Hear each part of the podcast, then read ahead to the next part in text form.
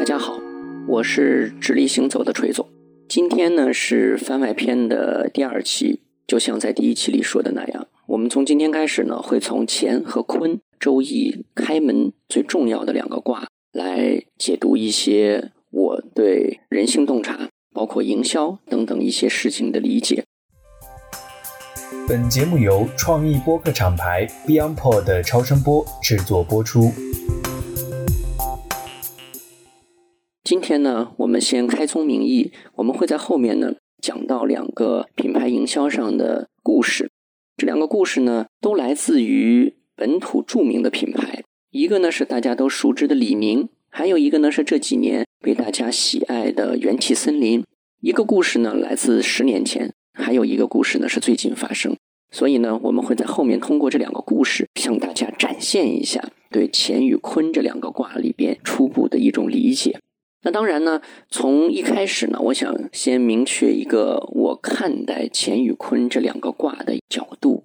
我们通常的理解中啊，会把乾和坤这两个卦视为反差性最大的两个卦，一个是纯粹的阳爻，一个呢是纯粹的阴爻。包括在日常生活中，我们也经常用乾和坤呢来代表男性和女性。但是呢，我有这么个喜好。如果说两者之间大家都觉得它有巨大的反差，或者说有极大的不同，然而这两者之间呢又有着明确的一种关系的话，我往往不会首先去看他们的差异点，而是去寻求他们的共同点。因为就在我看来啊，越是反差巨大的两个事物，如果它们之间啊是有一种必然的关联的话，那么这个关联一定是在巨大的不同的背后有着深刻的相同性。那这件事儿呢，其实在我们的生活中是有例子的，比如说神农尝百草，或者是李时珍这样的大师，其实他们在尝草药的时候啊，如果不慎吃到的草药是有毒的话，他一定能够在这个植物生长的附近啊找到它的一个解药。这就说明一个毒与解毒之间完全相反的性质的一组关系啊，其实是共生关系。包括情侣或者说夫妻两口子。有的时候呢，就会抱怨说：“哎呀，我的这个老公啊，或者我的这个女朋友啊，我觉得我跟他无法相处。这个人怎么跟我的做事方式啊，这个思维角度，怎么会有如此大的反差？我们完全就是两个世界的人，是截然相反的两种人。但越是这样的时候啊，你会发现这两个人在这种行为方式的巨大的反差背后啊，往往有着根深蒂固的相同性。否则呀，他们是不会走到一起去的。”他们也没有办法成为彼此互相的一个解药，这也是今天我们谈论品牌营销一个重要的切入点。我们先来看他们的相同之处。其实啊，乾和坤的相同之处啊，非常的直观，已经很明显的就写在字面上告诉你了。周易一进来，乾卦它的第一句话就叫做“乾元亨利贞”，就这么四个字。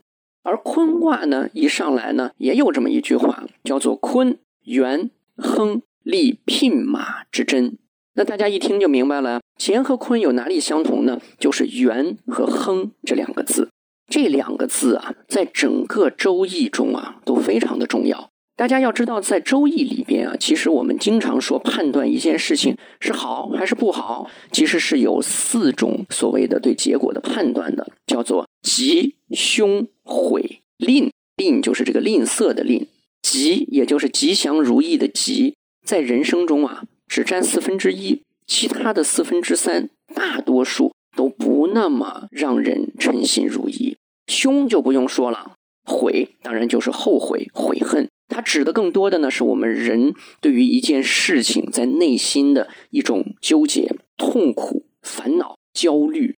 而吝呢，它其实比凶呢要好一点，是一些遭遇的困难、阻碍。包括在这个过程中，自己与他人、与身边环境条件等等形成的一种对抗和不顺利。当然呢，今天我们的重点是强调刚才乾和坤一上来相同的两个字，就是元亨。每当在周易里边出现吝、悔、凶这些不佳的结果、不好的状态的时候呢，很多的时候都会在卦辞里边啊去强调元和亨。如果按照孔子的观点啊，元就是仁仁义的仁，亨是礼礼貌的礼，所以呢，缘就是一份让世界能够变得更好的一种愿望。人其实是一份良好的初心。所以缘为什么是整个周易最重要的第一个字？为什么乾和坤都会首先强调缘？缘就是那份重要的良好的初心。而亨呢，我们经常过年的时候说啊，祝您财运亨通。亨就代表着通畅顺利。另外呢，在中国的古文中，亨也经常与享受的享啊，就是下面多一横，跟这个字呢，其实在意义上是相通的。而孔子的观点呢，亨等于礼，所以这个礼不光是礼貌啊，它最重要的体现规则意识。中国人其实到今天也仍然很注重一个人的礼数，放大到社会层面就是规则意识。你有没有按照一个规则去行事？你有没有放弃自己做人做事的标准和要求啊，乃至去触犯法规法律，实现自己的目的呢？所以这就是亨的范畴。为什么当生活中出现不如意的时候，周易会去强调圆和亨？圆就是告诉你，往往在出现问题的时候，先别急着去解决表面的问题，而是应该回归初心，回归自己曾经做这件事情的时候，内心的那个有利于自己也有利于他人的那个良性的愿望到底是什么。往往是在做事做到非常纠结、挣扎的问题百出的状况的时候呢，人们会忘记自己的初心。所以这个时候，周易提醒说，你应该回过头去看看，一开始是抱着什么样的善念开始了这件事儿。第二呢，就是亨，那你就是要重新去审视自己对于规则的理解和把握，调整做人做事的方式方法。只有守了圆和亨，你才能够做到趋吉避凶。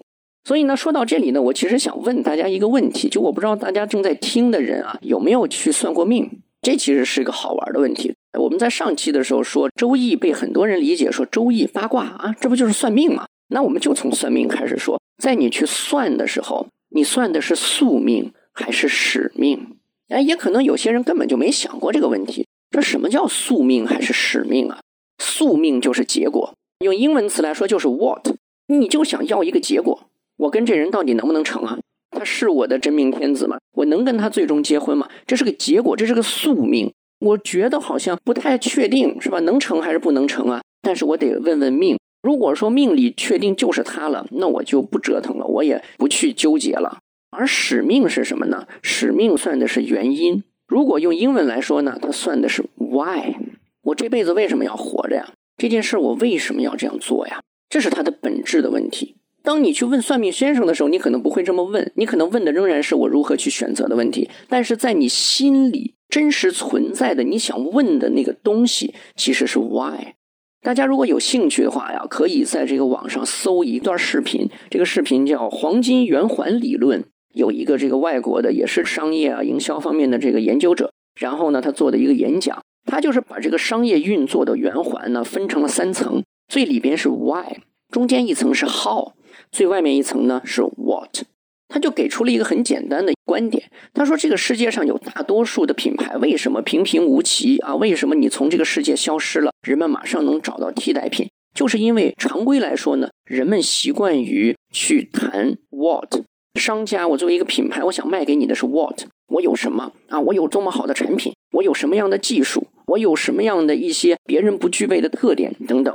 当然，人们买商品最终是为了实现 what，但是你会发现，伟大的品牌啊，往往都会先谈 why。这也就是符合了乾卦与坤卦的本质。做一件事，越是想做成一个对你来说无比重要的事，那就跟你自己去算命一样，你应该不管是找算命先生，还是在自我反省的过程中，都应该多问问自己这个 why。你会发现呢，人们很多的时候看上去追求的是结果，其实啊。真正要的，而是在这个过程中有没有实现自己对自己的一种想象和期待。在今天这个时代，我越来越觉得搞清楚自己的这个 why，自己为什么而活，其实要远远比其他的问题都要重要，都要核心。那这里也就形成了一个算命的真正的目的啊，其实根本不是为了找出未来的一个确切的答案。人生如果我直接告诉你说，哎，十年以后你就是谁谁谁，你就能如何？那你今天会停下你的脚步，天天混吃等死的等着那一天的到来吗？那如果真的都是这样的话，这还有什么意义呢？我认为这不是所谓预测学或者说周易想告诉我们的真正的道理。算命算的不是找出未来的答案，而是找出你心中那个真正的答案。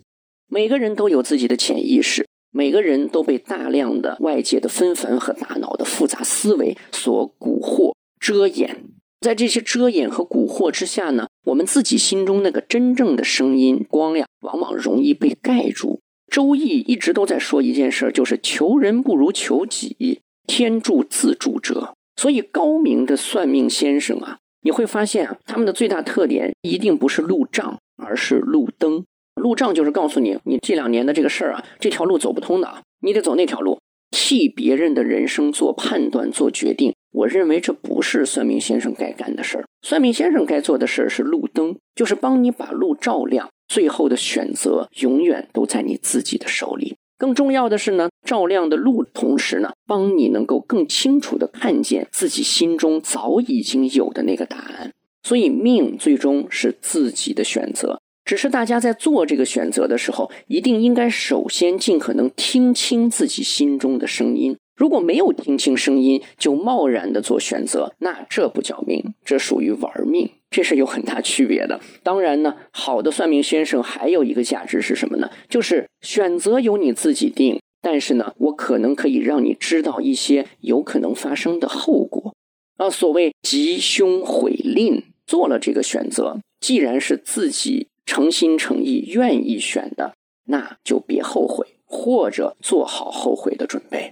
从这个角度来说啊，我们为什么说品牌跟人一样？品牌啊，其实很需要诚心的跟自己做交流。这件事儿啊，其实是我工作的这个角色呀，在这也有小二十年的这个时间里边呀，我自己最大的一个感受，在今天呢，你发现因为品牌的发展太快。包括说人员的流动呢也比较频繁，在很多的时候，你接触一些营销部门呢，甚至是一些高管的时候，你发现这个高管自己本身啊，可能对于品牌的这个源、这个初心、本质，可能都没有了解的特别的清楚和明白。所以，我们说品牌跟人一样，命是自己选的，但是在选之前呢，应该听清楚自己心里的声音，对源保持了一个清晰的认知。才有可能去保持对他的一种坚持。所以说到这儿呢，其实我对我自己的一个职业的界定啊，什么品牌咨询啊、营销的规划呀等等，我觉得这些名字都不性感。最性感的叫什么呢？我觉得我自己就是品牌算命师，算的是品牌的使命。你会发现，品牌使命这东西啊，说出来特夸张，一听就是哇，这事儿谁听了都知道，可重要了。然而，在事实上啊，这是一个非常容易被轻视或者误解的一个概念。很多的品牌啊，把品牌使命这东西写成了正确的废话。大家现在可以去随便搜啊，你知道的一些品牌，这个手头正在吃的零食或者正在用的电脑，只要是你能够想得起、看得见的手头品牌，你马上去搜它的官网，你看看有多少个品牌能够非常直白明确的。让你在他的网站里找到品牌使命。第二呢，你看看说他的这个品牌使命跟你感受到的这个品牌一致不一致，这就属于你在查这个品牌的成分，你在看这个品牌有没有遵循和跟随他自己的那个源。当然，我们说回来呢，就有些品牌其实在这个品牌使命上，要么就隐去了，他不把它作为一个对外去必须宣称的一个关键信息。当然，事实来说也的确如此，品牌使命它不像品牌定位。品牌定位呢，其实寻求的是差异化，寻求的是外向的竞争性；品牌使命呢，更多的是内向的，对自己要遵从的本质性的原始的出发点进行一个标定和提醒。所以呢，不放在网站上也没关系，这也不代表着说这个品牌就怎么着了。但是呢，一个品牌，如果咱们从乾卦、坤卦的角度来说，首先应该非常重视这个源。比如说，大家会发现有些品牌呢，他就把自己的使命啊理解为企业文化、企业精神、开拓、创新、勤奋这样的一些词。我觉得这个呢，其实不太像使命。什么叫使命？我整天这样活着是为了什么？就咱们一开始说的那个 why。而且呢，它按照孔子的说法，源等于人，它应该是一个让世界、让身边的人、让接触到这个品牌的消费者能够变得更好的一个愿望。这才叫品牌使命。它不是说我自己想活成什么样的人，这个呢是属于单向性的价值。而事实上，这种单向性的价值把它变成品牌使命的还真不少。比如说，我在挺多年前服务过一个品牌，而且还是个外资品牌。在国外好像我没去查过它的品牌使命，但在中国呢，它的中国区的公司的领导呢，就给自己想了一个使命，叫做“我们的使命就是让每个中国家庭都拥有一台叉叉叉”。这个叉叉叉就是它的产品。那当然，从我的角度来说，我觉得这就不叫使命。这不是使命，这是你的销售愿景。我要把我的产品卖遍中国的大街小巷，每个中国家庭都拥有一台我这个叉叉叉。那这个带来的价值是啥呢？他没说出来啊。那这是个单向价值啊。每个家庭都拥有一台，好家伙，那你这公司得赚成什么样啊？我觉得这就不能叫一个特别标准的或者好的品牌使命。所以，好的品牌使命就是你存在的意义。你这个品牌，你这个企业存在的意义，而且这个意义是双向的，对己对人都有意义。我在这里啊，我念几个品牌使命，其中有些是我从人家官网上直接 copy 下来的啊，就这几个品牌都是在自己官网上明确的写清楚我的使命啊，或者叫我的宗旨。还有个别品牌呢，是他没这么写，但是呢，比如说他的创始人或者他的当家的这个老大。在一些重要的发布场合表述过关于自己的所谓 mission 使命这些方面的一些讲述，我把它呢做了一些摘录，大家可以听一听。当你听到这个品牌使命的时候，你脑子里会不会蹦出一些品牌的名字和样子？这五个品牌都是中国消费者耳熟能详的品牌，甚至有些品牌是我们经常与它有所接触的这样的品牌。在节目里呢，我就不公布答案了。非常欢迎大家在评论区里来猜一猜，这五个分别说的是谁？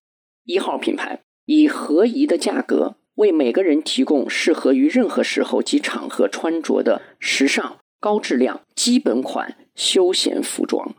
二号品牌，我们生而为此世界开创伟大之物，并以顶尖技术为其根本。我们拒绝平庸之物，只求卓越，去除繁杂。崇尚简单，只聚焦于最具意义和价值的产品。三号品牌只有一句话：为中国贡献一家真正的商业银行。四号品牌，我们是正在探索新生活的精品咖啡品牌，希望通过创造品质优越又与众不同的产品，打开咖啡生活的新场景。为一杯咖啡的无限可能提供不止于此的选择。五号品牌用运动点燃激情，成为源自中国并被世界认可的具有时尚性的国际一流专业运动品牌。好，我读完了，非常欢迎大家按照序号一二三四五在评论区里来猜一猜。你听到这五段这个描述，有些甚至就是一句话，你马上脑子里蹦出来的品牌是谁？大家就会发现说，哎，那这个里边有些话，别的品牌好像都能用啊。这就还是那句话，品牌使命它不是品牌定位，这很重要。它追求的不是差异性，而是你自己内心到底在追求什么？你到底为什么开始这件事儿？为什么说一个品牌的掌门人、一个创始人应该时不时的回过头来去看自己的这个缘？这个缘有没有被你坚持住？而坚持的前提是什么呢？首先就是相信，然后从相信呢，最后会变成知道。当我知道我就是为这件事而活的时候，大家如果有自己这样的一些生活经历和体验啊，你马上就不纠结了。就是我是赚钱是多点少点，我是怎么样，我不纠结了，因为我知道我自己就是要这样活。这不叫认命，这叫知命。你知道你的命是为什么而存在的。所以，从品牌使命呢，你就可以去判断一下，今天这些品牌它有没有追随自己的初心，它有没有经历了各种风雨坎坷弯路，但是呢，始终还是秉持着对一个最初的那个良性的善意的愿望的一种追随。我觉得这样的品牌，即便没有特别的伟大和成功，或者说市场占有多么大，但是呢，我始终对类似这样的品牌抱有极大的敬意。因为我觉得这样的品牌是非常不容易的，就跟做一个人能够坚守初心、守住自己的这个缘是一样的。如果说缘等于品牌或者人的命，那亨呢就是运，命呢是一个大致的一个走向，而运呢是具体的路途，它相当于那个 map 那个路径。亨既然指向的是这个运和路是发展的过程呢，它就有崎岖坎坷、不顺利和顺利。我觉得品牌的运就是人心规则，你要遵从人心规则才能亨，才能财运亨通，才能这个路走得顺。那么就会容易出现什么呢？比如说好心办坏事儿，人心他不买账。哎，你抱有的是一个挺好的想法啊，我要为这个世界创造一个新产品，哎呀，能够改善生活，能够带动大家的生活向前前进，至少个三五年等等。一通说完之后，市场遇冷。人们看不懂你要干嘛，人们也觉得这东西跟我没什么需要啊，我不想要。所以一些人类想象力的实现，它未必能够在真正的商业场上面能够变现为价值。原因就在这里，就是人心不买账。对营销的从业者或者一些品牌掌门人来说，很重要的一点，就除了你要研究这个你自己的源，属于自问，还要研究哼，那就是外界的人心规则。在这时候，你就会发现，消费者其实是有很强的这个成见和执念的。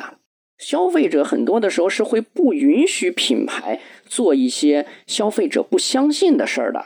有些品牌你就是不能创新，为什么呢？在消费者心目中，你就不是一个干创新这件事儿的牌子。你在消费者心目中就是那个最可依靠的、品质最好的、性价比各方面最可靠的牌子。在这种情况下，你过多的去做一些冒进的创新啊，有的时候得不到消费者的这种认同。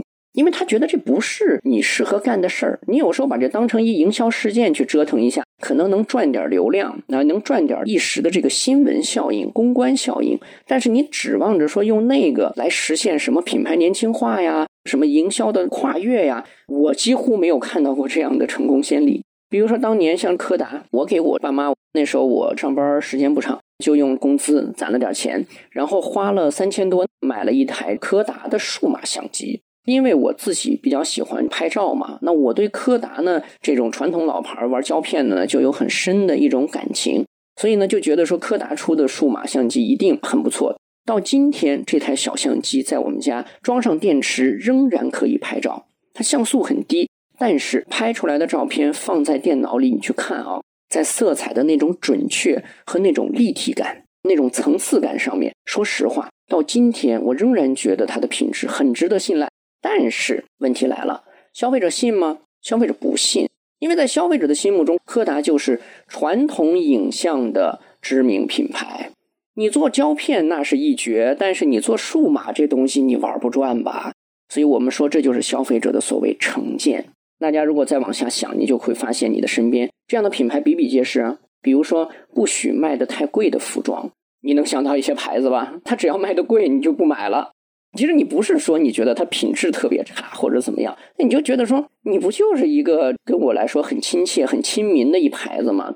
你这怎么阶级立场不对啦？啊，你这怎么也玩起轻奢了？所以消费者会产生困惑，跟他原来的认知不同的时候，那你的这个品牌的运呢，可能就不太亨通了啊，那个亨就比较难。所以我说人心规则啊，在于选择，而选择呢，取决于你最终的那个缘。包括这个世界上还有不许你做的太健康的食品呢，你做的太健康了，影响了口味，你再健康我也不吃你了，因为我本来吃你就不是图健康呀。还有不许不热血的演唱，我前段时间回顾之前那个乐队的夏天，有些知名乐队，他如果不嘶吼，不来点听了哐啷的重金属，观众的评分就是低。他不太接受你的一些创作，包括我以前去听那个张学友的演唱会，他在这个演唱会的前半段非常努力的、非常投入的唱了一些自己新创作的歌曲啊。整个体育场里边，哎呀，我觉得有些人可能都快睡着了，有点觉得，嗯，怎么唱这些歌呀？怎么都没听过呀？怎么跟我整天在耳机里听的都不一样啊？等到了下半场，天哪，整个体育场里面的人通通被彻底点燃了，全都是那一首接一首的耳熟能详的那些老歌、那些经典歌曲。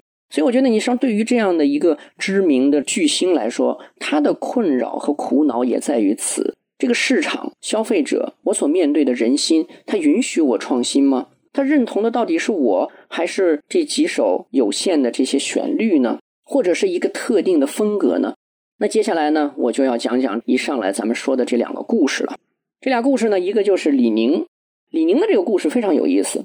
大家可以去李宁的公司网站啊，看一下李宁公司的大事记。很有意思，在二零一零到二零一一年啊这两个年份啊，你发现在大事记里边没写什么，两年好像一共就写了一个事儿，普通的事儿，但其他的大事记每一年至少都有四五件、五六件事儿发生。这两年呢，其实当时呢，就是有一个我自己亲身经历的，而且当时我所带领的团队还在二零一二年的时候服务过当时李宁体系中的一个子品牌。但是呢，就是因为我接下来要讲的这个故事呢，后来这件事儿呢就无疾而终了。就是在二零一零年六月份左右的时候呢，李宁做出重要的一个战略上的研判，或者说呢，做出了一个品牌整个在定位和发展战略上的大胆的尝试，就是推出了叫做“九零后李宁”。我不知道现在听众啊有没有对这件事有印象，甚至是曾经设身于其中，曾经参与过这个事儿相关的一些事物。九零后李宁呢，是当时李宁公司啊对自己这个品牌啊大的一种转向，或者说一种升级。但这个升级的结果是什么呢？我就来跟大家说一个事儿吧。一零年六月份左右推出了这个新的品牌自我的定位和发展的策略。然后在一一年的时候呢，它的第二季度订货会啊，当时整个订货的这个量啊就成绩不太好。在这个订货会之后，因为成绩不太好，所以呢影响了它的股价。李宁呢是大概零四年左右上市，所以呢当时呢就创造了这个零四年上市以来最大的一个单日的跌幅，就股价下跌。那么这说明大家对于这个品牌要讲的新故事呢不买账，这就是我们刚才说的人心不买账。刚才我不是念了五个品牌的使命吗？我在这里揭示其中的一个谜底。第五条，用运动点燃激情，成为源自中国并被世界认可的。具有时尚性的国际一流专业运动品牌，在十来年前的这个九零后李宁这件事儿，到今天的李宁，大家联系起来看，我觉得他始终在坚持自己的这个缘。刚才我念的这句话就是他的品牌使命，这就是他的缘。不管当时是不是遭遇了滑铁卢，遭遇了失败，重整旗鼓，到今天啊，重新成为代表中国运动界的一个超级品牌。我想最重要的、让人钦佩的就是对缘的坚持。当时还有一个杂志叫《IT 经理世界》，他就是做商业分析啊，包括一些技术的一些展望啊等等。当时他就有挺深入的一篇专稿去写九零后李宁在整个战略执行过程中所遭遇到的问题和挑战。第一呢，在当时的背景来说，为什么李宁好端端的要改九零后李宁呢？就是因为当时呢，在之前的一年吧，李宁呢在整个大中国区的整个销售额吧，记得当时是超越了阿迪达斯。仅次于耐克，它成为了本土品牌绝对的 number one，是市场上的第二位。而且大家知道，耐克在全球其实都是在体育界的一个当仁不让的霸主啊。所以在中国区，李宁眼看着自己整个的发展势头啊，已经逼近了这个霸主，所以呢，他一定开始酝酿接下来的发展的战略问题了。选什么路线能够保证接下来的一个有序的、进一步的、快速的发展？李宁其实非常严谨和认真的在做这件事儿。包括筛选了一大批非常优秀的来自中国本土、大陆、香港、台湾等等华人世界里的一批设计界的翘楚，一些非常出色的年轻的设计师，然后呢远赴美国，经历了一个非常严酷的集训，包括大家上课交流设计理念，跟一些时尚设计的一些大师去学习，不断的在这个训练营中去切磋。对未来的李宁的发展形成一系列的这样的一些设想、一些规划等等。这些年轻的设计师其实对未来充满了信心和渴望。即便是在九零后李宁这个战略最后偃旗息鼓之后，在采访一些设计师的时候，大家仍然深切地认同当时大家互相交流所碰撞产生的一些想法和火花。这些设想如果能够实现的话，在整个体育用品世界里边，它一定会成为一个巨星。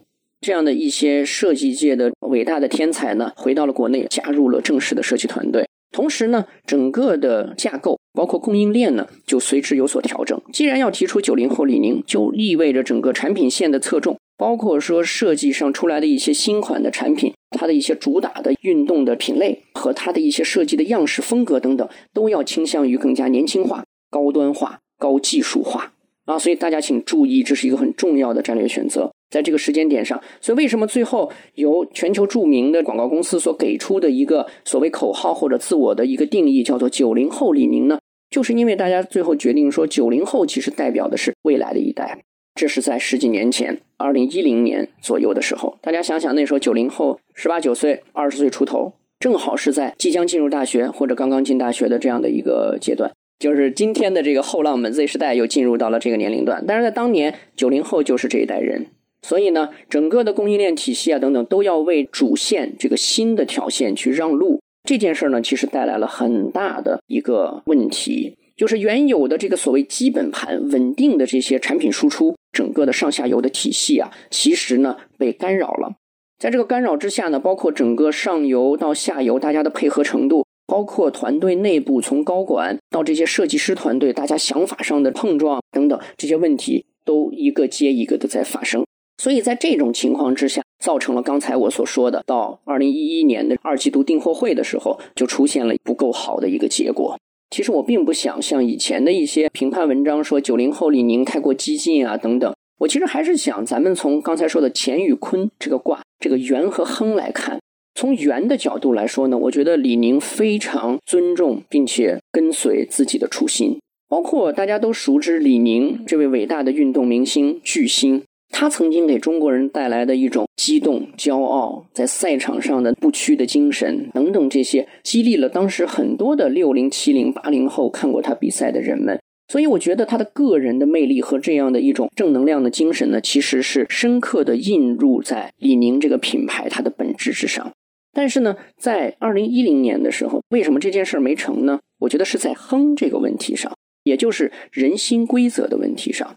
大家会发现，今天的李宁啊，也去谈 Z 时代，他有时候也是积极的拥抱年轻人，因为运动这个品类当然应该打年轻人市场啊，毫无疑问。那为什么十年前的时候，九零后李宁会遭遇这么大大家的一种拒绝？为什么跟人心规则产生了对抗呢？我来分析啊，有这么最重要的两点。第一就是九零后，那李宁还是李宁啊，李宁前面加了个定语叫九零后啊，九零后这件事儿啊，其实是一个不恰当的元素。第一个问题是它的象征意义啊，在当时的时候啊，不是一个良性的象征意义。大家知道，美国人啊有一个说法，垮掉的一代。当时啊，一零年左右的阶段，有一个可流行的说法了，就是九零后呢，就是中国的垮掉的一代。为什么会产生这个东西？为什么说九零后是垮掉的一代？而且我觉得最可笑的是，前段时间好像微博上有个热搜，说九零后是垮掉的一代叔叔阿姨。为什么九零后当时被称作垮掉的一代呢？大家可以看看九零后所成长的环境。九零后成长两千年左右，中国发生两件大事儿一个是互联网的大年，网易、新浪、搜狐这几个最元老级的这个门户网站在美国上市。然后呢，阿里巴巴、腾讯、百度这几个大厂都是两千年左右成立的。大家就可以想象，两千年左右，九零后呢，也就是十岁左右。哎，所以呢，互联网的这个浪潮啊，其实带给他很大的这个行为上的一种意识和冲击。第二件大事是什么呢？国家层面。两千零一年，中国加入 WTO，进一步的走向了所谓深化的改革开放。西方的所谓意识形态啊、文化呀、一些出版物啊等等，以更加正规和合法的方式进入中国。所以呢，九零后的孩子们呢，其实在自己成长过程中进入到这个少年阶段的时候啊，其实他所接触到的是六零、七零、八零都没有接触过的这种所谓真正的从文化、意识、生活行为这几个方式上的一种跨时代的冲击。那所以当时出现了几个跟九零后这个垮掉的一代贴的特别紧的标签第一个就是网瘾少年，那就整天沉迷于网络呀；另外一个就是西式的一种 lifestyle 生活方式、生活理念、生活的价值观。所以呢，贴上的标签比如说月光族，追求什么张扬的个性和生活的方式。所以在这种情况下呀，九零后被贴上了垮掉的一代，原因是当时的话语权掌握在六零、七零、八零的手里。从这些长辈、前辈，从他们的角度来看呢，我认为他们其实表现的呢，是对新时代的一种不安，甚至是恐惧啊，因为你不知道这件事会变成什么样。当时看到很多的孩子沉迷于网吧，通宵的打游戏，这些新生事物对人的这种意识感受的这个冲击太大了。我们回到这个九零后李宁，这样一来呢，九零后被贴上了一个不太好的象征意义，就是那些什么都不懂，整天只知道吃喝玩乐，然后放纵自我的这么一帮小屁孩儿。这就变成了九零后李宁的一个问题了。当然，九零后李宁当时的一些宣传的时候的一些画面呀、一些文案，写了一些，比如说“九零后不是由你定义的，我不是你说的九零后”等等，就是一些很个性、比较强烈的一些表述。但这些表述不解决问题啊。甚至它有可能会强化大家对九零后的一种不良的认知。那这个时候，号称自己是专属于九零后的一个品牌，这让人怎么去认同和接受你呢？第二个问题呢，就是它造成了一种原有用户啊，他的一个认同感的差异问题，或者认同感的落差。大家想想，在十年前啊，买李宁、认识李宁、喜欢李宁的是谁呢？我们说六零、七零、八零后这几代人啊，跟李宁的感情上是有一个相同之处的。我们认识李宁都是因为李宁的赛场时刻。我记得我那时候很小的时候看李宁在奥运会上的那个比赛，然后父母就会特别激动。那时候最激动的两件事，一个就是李宁，还一个就是中国女排嘛。特别的那种激动昂扬的那个兴奋的那个时刻，那个真的是让人终生难忘的这种时刻。所以呢，人们对李宁的感受仍然是一个时代印记特别强的精神力品牌。所以，李宁本人和李宁作为一个商业品牌，它是合二为一的。李宁的品牌其实是那个人他的一个影子。这是原有 TA 对于这个品牌的一种认知和感受啊，所以在这种情况下呢，当李宁转向转的太猛的去拥抱新人类、新 TA 的时候，把九零后变成自己的一个标签的时候，那原来的 TA 就会产生巨大的不确定性。所以后果是什么呢？是新人类没买账，因为新的 TA 呢，对于李宁在赛场上的那种号召力啊、感受啊，已经弱化了。那个时候，李宁已经离开赛场了，所以这个时候，新人类看待李宁就是当做一个运动的商业品牌去看待他的。所以呢，你今天告诉我你是九零后李宁，但是呢，明明我看到的情况是我的父辈、我的兄长他们在穿李宁啊，所以新人类去买账这个九零后呢是需要时间的，但新人类还没买账呢，旧人类已经无语了。六零七零八零后无语了，说啊，什么意思啊？一看店里的这个商品价格也提升了，设计的风格也让人看不懂了。哇，这个太年轻了，太超前了，太夸张了，或者怎么样？这时候就会产生一个疑问：哦，李宁还是为我生产产品的品牌吗？好像李宁已经不太适合我了。哎，所以在这种情况下，它就造成市场在短时间内呢做出了一个对这样的一个战略调整或者新定位的一种不良的反应。从马后炮的角度来说，那如果说是我当时如果有机会为李宁来做一个营销的提案，我会怎么提？说在这个阶段，你怎么样去强化你的这个圆，抓住这个亨呢？我的看法就是，当时的李宁最适合的去玩的是国际荣光这四个字，就是墙外开花墙内香啊。因为当时你的主力的消费群体啊，它其实因为随着中国加入 WTO 啊，在世界上拥有开始逐渐增加的话语权啊，人们开始拥抱世界。这个时候走出海外，在全世界面前证明中国人的一种能力，证明中国人的一种水平，这样的品牌一定会被大家更加的推崇和喜爱。所以我觉得当时啊，其实应该去做国际荣光，就是在国际上拿更多的奖，在海外市场有更多的一些动作。可能反而会带来一个在品牌认知上的更强的一个夯实和提升。当然呢，咱们看看今天的李宁，我认为李宁仍然是有六个字，叫做源不变，路见亨啊，就是源和亨。它的本心，它的遵从的那个核心的所谓使命意志，到今天仍然没有变。你这是随便打开天猫或者淘宝，你搜一下李宁官方店卖的最贵的这个鞋，你看它用了一个什么字儿？用了一个“泵”这个字儿啊，好难写啊，是打雷的“雷”啊，上下左右四个“雷”字儿拼在一起，这字儿叫“泵”啊。这个“泵”技术，用这个技术所开发的新的球鞋产品，这就反映说，其实过往这些年，李宁非常坚持在做中国文化输出。比如说，他做了一些，我记得产品中的一些概念，什么中国的折纸、天圆地方、悟啊、悟形，就是悟空的悟。前两年做敦煌的大秀。包括说带着新品去纽约时装周展现中国的这样的一种运动时装的魅力等等，我觉得李宁始终在坚持这件事儿，这就是他最值得尊重的地方。而路呢，会逐渐的走向所谓亨通，是因为今天的所谓时运人心那个人心规则开始转变了。Z 时代呢，是在更强的一种中国文化自信的这个前提下成长起来的一代人，而且 Z 时代呢，在今天的社会层面，其实大家不会再把他们称作所谓垮掉的一代。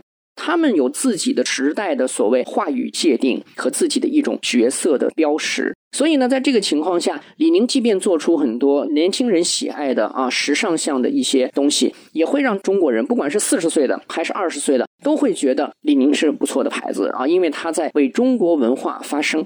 所以呢，一件事情抱有相同的目的和期许，可能在不同的时间点，因为不同的人心规则，得到的结果就会千差万别。最后呢，我想来讲讲元气森林的故事。元气森林其实正处在一个我们说元亨这样的一个过程中。就是围绕自己的一个初心，或者说一个使命，一个对自己价值的定义，去把这个路啊不断的走宽走长这样的一个过程。那最近呢，其实元气森林呢，我相信就是在这个把市场做得更好，把自己的发展做得更大的这个目的之下呢，做了两件事儿。一个事儿呢，就是他做了矿泉水；还有一个事儿呢，就是前不久刚刚推出了可乐味的这个气泡水啊，其实就是挺进了可乐的品类。在说这个故事的具体的我的看法之前呢，我想先来读一读元气森林的品牌使命。哎，你别说，元气森林真的是很明确的在自己的网站上写了品牌使命，叫做“品牌秉持用户第一的使命与全球服务全球的理念，立足健康需求，破除口味壁垒，传递健康生活理念，提供更贴心的用户体验。”哎，所以大家听到这个里边，其中最重要的有两个词，我认为就是一个是健康，一个是口味。所以呢，如果让我来去理解元气森林的这个使命啊，我觉得它就是四个字儿：健康骑士啊。大家知道骑士对吧？骑士勋章，我觉得它就是健康骑士，跟佐罗似的，它是在消除曾经存在的不健康，或者让健康变得更健康啊。很显然是利用科技的力量，利用发展的技术啊等等。帮助生活能够变得更加健康，从而呈现一种美好性。那在使命的这个层面啊，你就会发现，其实对元气森林来说啊，如果要跟着这个使命去做，我们说哼，把这个路能走通的话，其实是有两个维度的这个所谓人心规则的。一个维度呢，就是去消除传统意义上一些口舌之欲啊，在放纵的时候，它的一种不健康的担忧。这种情况下呢，人心的本质目的是我要放纵一下，或者说我要纵容一下我自己的口舌之欲。这个时候呢，对元气森林来说，它的机会是什么呢？就是你不用担忧那些不健康的东西，然后你可以尽情的去放纵吧。那些不健康的、曾经存在的一些隐含的忧虑啊，或者说有可能不健康的放纵所带来的问题，我帮你解决了。这是它的一个切入面，但是它的难度在于味道到底怎么样？因为这时候的人心规则是我要痛快，我要爽。健康呢，当然也有可能是我的一个顾虑的层面。在现在的这样的一种全民健康、朋克养生的大的趋势下，我多少可能会考虑。但是咱别舍本逐末。我在这个场景下使用这个产品，最大的目的是带给我快乐，带给我爽。所以，如果口味、体验、感受上，因为要做得更健康而做出了口味体验的妥协的话，那我觉得是不太符合这个人心规则的。第二条路是什么呢？就是让已经过时了的一些健康的食品饮料或者生活的方式能够实现升级，变得更健康。那这个时候的人心规则啊就不一样了，它不是要放纵，而是我就是要更健康，状态更好。所以这种情况下，对于元气森林来说呢，它的机会点是什么呢？不光能让你更健康，而且呢，因为我强调健康和破除口味壁垒嘛。所以呢，用更享受的方式实现一个更健康。那在这种情况下，这个难度就来了。难度是说，真的更健康吗？这时候口味倒不是特别重要了，因为我首先还是追求是不是真的更健康。当然，任何一个所谓使命或者你试图去完成的那个好心，怎么跟人心规则去匹配，一定都有它要面对的障碍。那所以回到呢，最近做的这两件事儿呢，我觉得这两件事儿就很有意思。矿泉水这个品类市场，我大概是在小十年之前吧。有段时间，大概做了有两三个矿泉水的品牌。为什么到今天还是大家趋之若鹜啊？去投资去做的一个品类呢？就是随着整个人们生活的品质提升和意识改变啊，瓶装水其实越来越日常化了。你要说放在十年、二十年之前，瓶装水在很多老百姓心里其实是个，咱也不能说是奢侈品啊，但它不是一个说必须要买、必须要用的这么一个产品。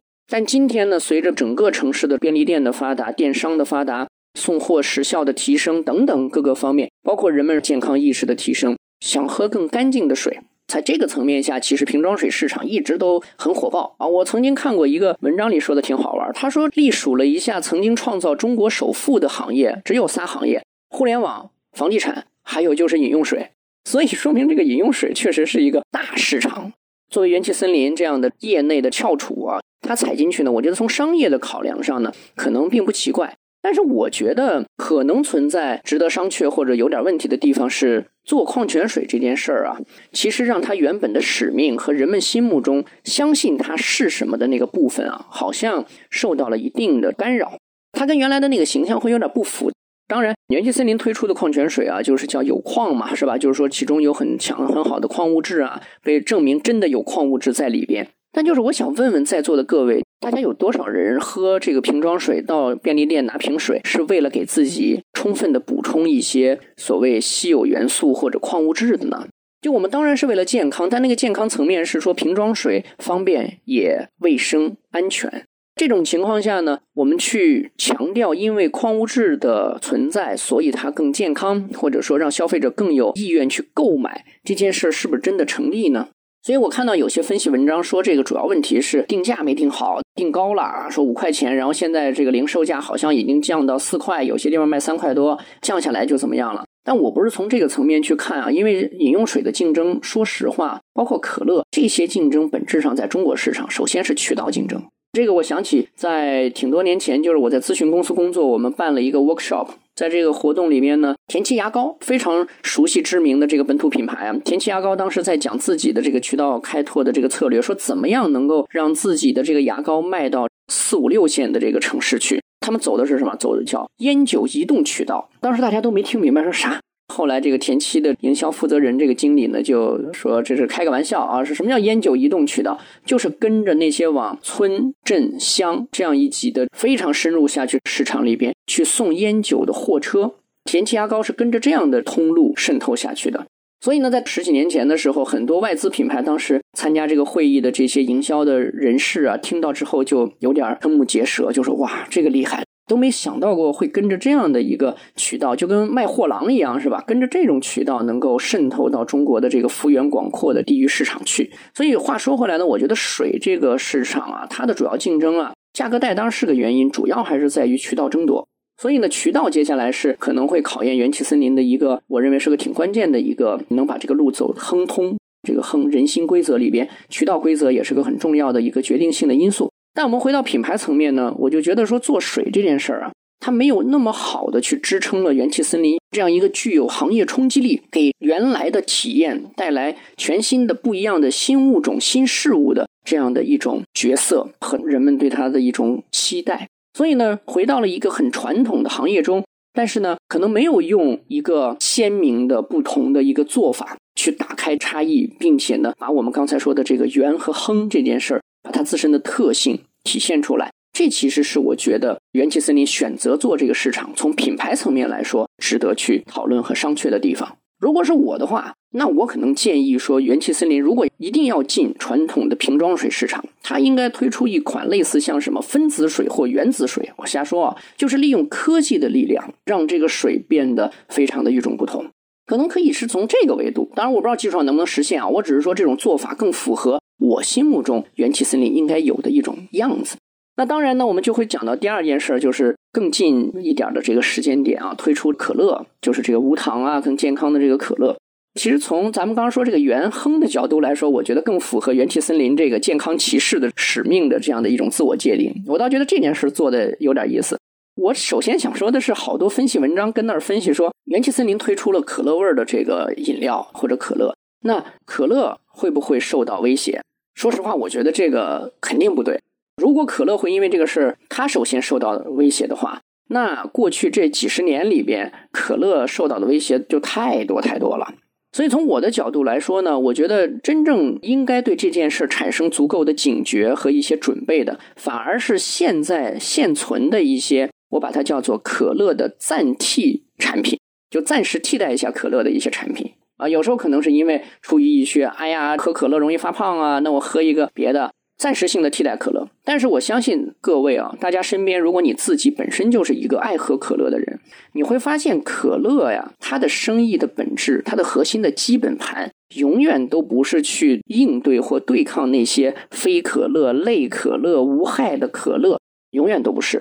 我觉得可乐最大的魅力和最重要吸引全球无数的这个拥趸一直拥护他、喜爱他的关键，我认为就是六个字儿，叫“此间乐不矫情”。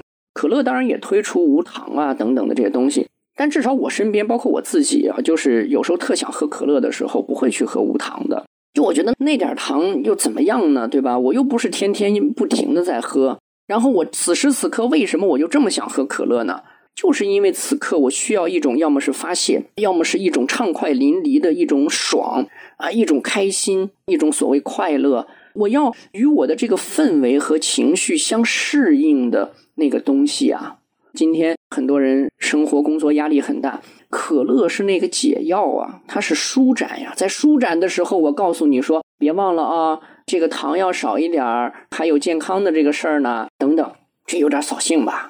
要嗨就彻底嗨，该健康的时候就注重健康。所以可乐的基本盘，我认为一直都是在这儿。